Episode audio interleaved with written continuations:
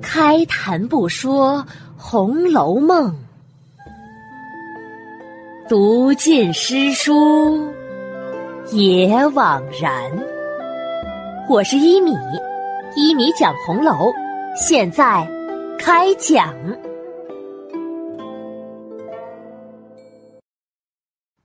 第四百二十四集，宫中来借银子。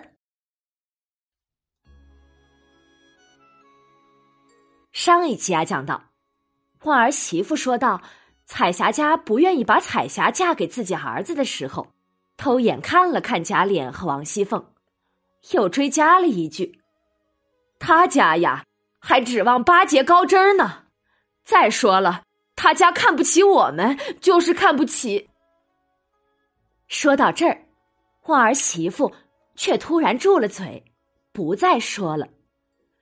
可他这话里有话的，立马戳动了凤姐儿和贾琏。凤姐儿心想：来旺家的可是我的陪房，这个彩霞家看不起他家，就是看不起我王熙凤嘛。他家想攀高枝儿。难道还想着做贾环的小妾不成？哼，真真儿的是不识抬举。凤姐儿想着，可因为见贾琏在此，就没有作声，只是来看贾琏的反应。贾琏心中的事情七七八八的多着呢，哪会把这点子小事放在心上啊？可如果不管吧，这来旺家。又是凤姐儿的陪房，而且平日里呢也为自己出过不少力的，不管的话，脸上实在是过不去。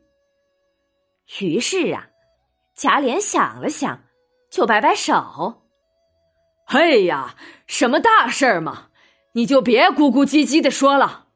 放心吧，明儿我来做媒，打发两个有体面的人，一面说，一面带着定礼就去了。”就说是我的主意，看他家还依不依。如果他再不依，叫他来见我。旺儿家的看着凤姐儿，凤姐儿努努嘴，意思是让他只管听贾琏的。旺儿家的会议，忙趴下就给贾琏磕头谢恩。贾琏忙说：“不用给我磕头的，要磕头。”你只管给你家奶奶磕头就是。我虽然是这样说，但到底还是让你奶奶打发个人去，叫他家女人上来，和他好好说，那是更好些的。不然，咱们如果太霸道了，日后你们成了亲家，也就不好走动了。凤姐儿见贾琏又开始说回头话了，忙开了口。连你还这样开恩操心呢？难道我反而袖手旁观不成？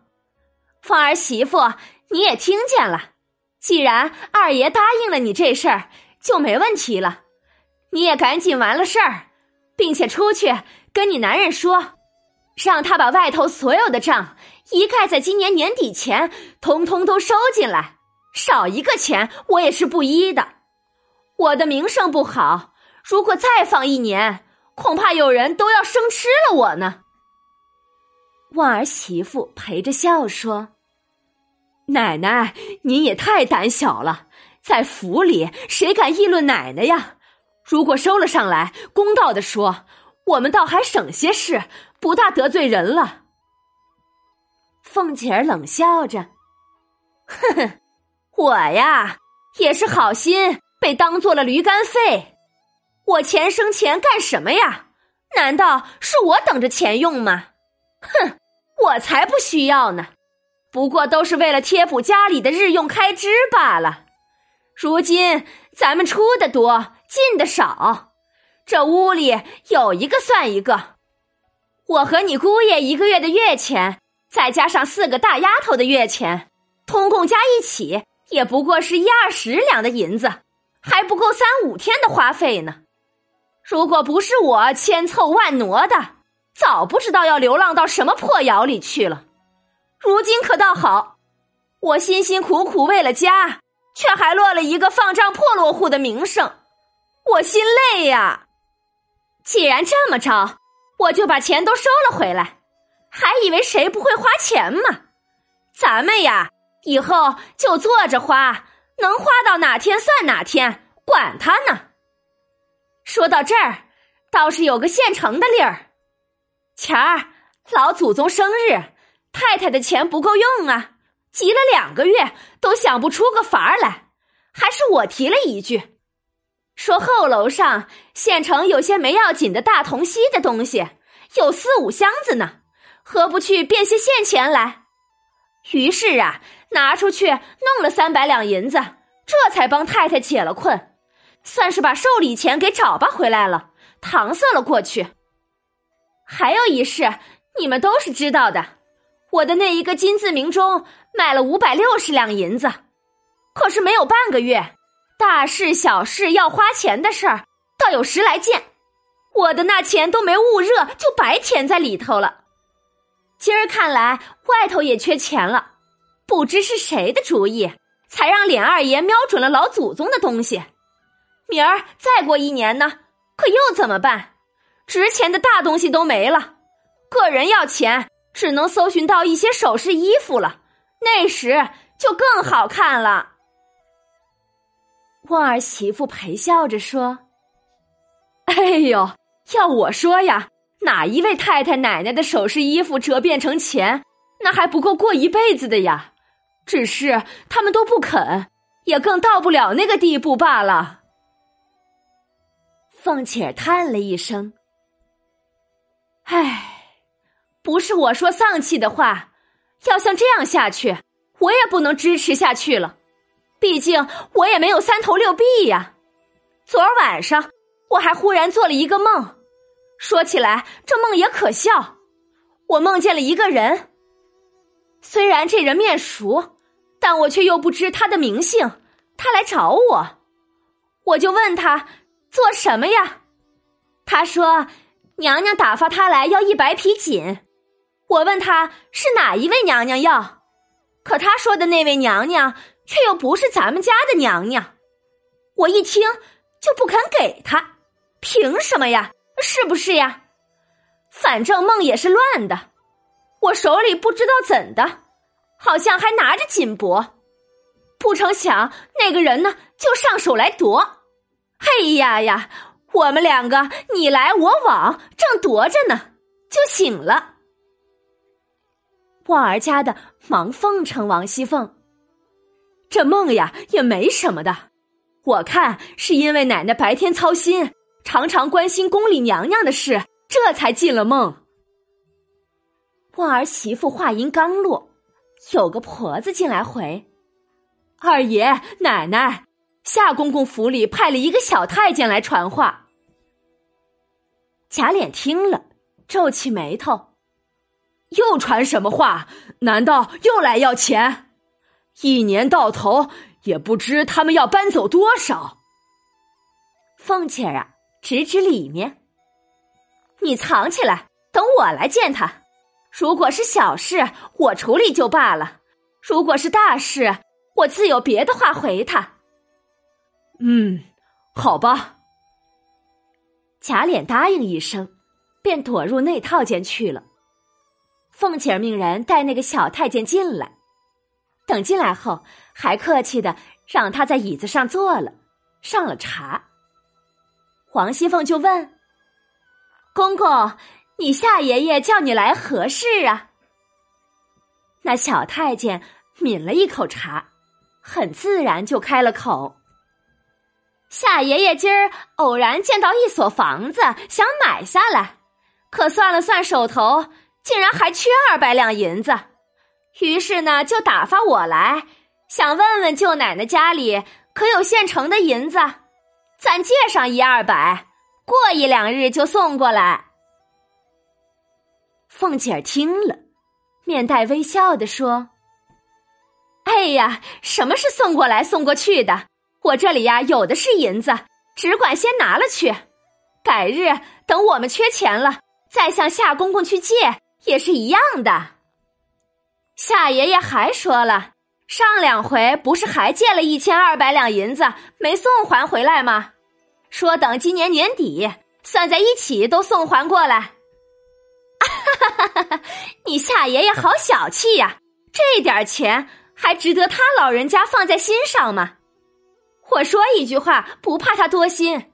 如果都这样记清了，都要还给我们，不知要还多少呢？放心吧，就怕我们没有。只要我们有，需要时只管来拿去。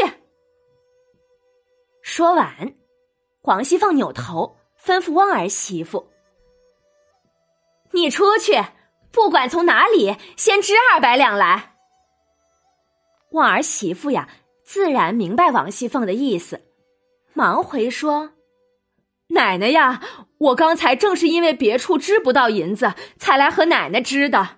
现在我又能往哪里去支银子来呢？”凤姐儿指指他。你们呀，也真是会办事，只会到里头来要钱，叫你们去外头找钱去吧，就不能了。说完，王熙凤啊，又叫平儿：“平儿，去，你去把我那两个金项圈拿出来。”好嘞，平儿答应着去了。咦，人家要银子，王熙凤。却让平儿去拿自己的两个金项圈干嘛呢？欲知详情啊，请下一集继续收听一米播讲的《红楼梦》吧。本集呀，我们要注意一个细节，那就是王熙凤放贷以前可是瞒着贾琏的，但从这一集来看，王熙凤。竟然当着贾琏的面和旺儿媳妇谈论起放贷收款之事，可见此时啊，这放贷之事，贾琏是已经知晓了。什么时候知道的呢？书中啊没有明说，但从王熙凤给王夫人支招应付贾母的生日礼，以及王熙凤还卖了自鸣钟之事来看，贾府如今入不敷出。已经是公开的秘密了，因此啊，王熙凤的放贷就从暗到了明。这说明，第一，王熙凤的放贷得利，确实是有一部分用在了家里的开支之上，因此啊，她的放贷就公开了，也被默许了。第二，在这种情况之下，贾琏知道。那就很正常了。第三，旺儿媳妇说：“收回来不放，也就不大得罪人了。”还有凤姐儿说：“再放贷，有人恨不得要吃了自己。”这两点都印证了，凤姐儿放贷确实被很多人抱怨。为什么呢？有一点可能，就是在这事。在得到了上面的认可之后，拖欠月钱那比以前更甚了，才导致得罪人。另外呀，本集王熙凤还说到自己做了一个梦，一个不是元妃的娘娘派人来要一百匹锦，最后呢还动手来夺。这个梦啊大有深意，一白皮锦。就是百年的繁花似锦，另外一个娘娘来夺，似乎预示着皇宫的内斗，预示着元妃的失宠，贾家的百年繁华将要被夺取了。